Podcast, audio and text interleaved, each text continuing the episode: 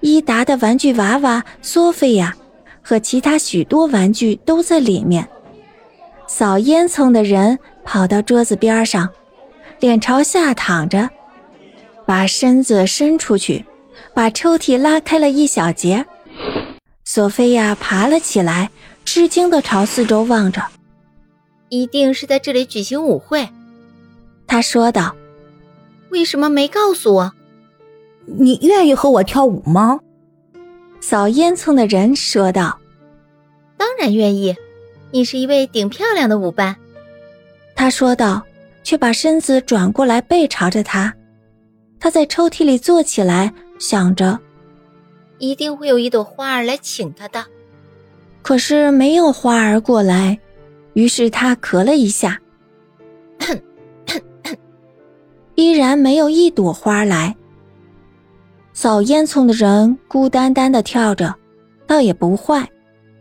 没有一朵花儿看见索菲亚，他只好从抽屉里跳到了地上，这引起了花儿的惊慌。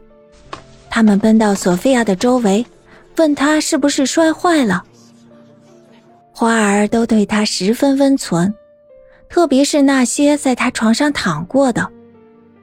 事实上，索菲亚一点儿也没有摔着。花儿因为感谢他提供舒服的床，十分喜欢他，把他牵到了月光照着的那块地方的中央，和他跳着舞。其他的花儿都聚在他的周围。这下子，索菲亚可高兴了。她说：“花儿可以继续使用他的床，她一点儿也不在乎躺在抽屉里。”花儿说。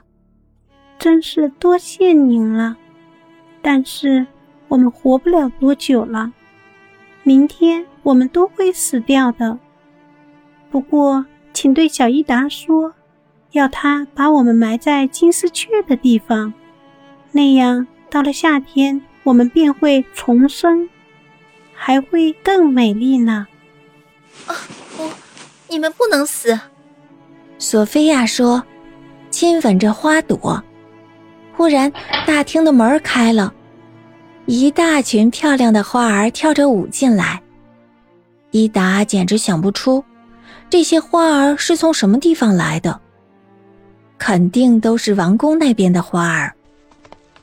走在最前面的是两朵玫瑰，它们头上都戴着小小的金冠，这是国王和王后。随后便是紫十字花和石竹。他们向四周致敬。他们带来了乐队、罂粟和牡丹，吹着豌豆荚，满种通红。蓝色的铃兰花和小白色的雪球花，发出叮叮当当的响声，就像身上挂着铃铛一样。音乐很有趣。然后又进来了许多别的花儿，都跳着舞。蓝色的紫罗兰。红色的千禧花、春黄菊、樱草花，都来了。花儿相互亲吻着，看着他们真开心。最后，花儿互道了晚安，小伊达也轻轻地回到床上。在床上，他梦见了他所看到的这一切。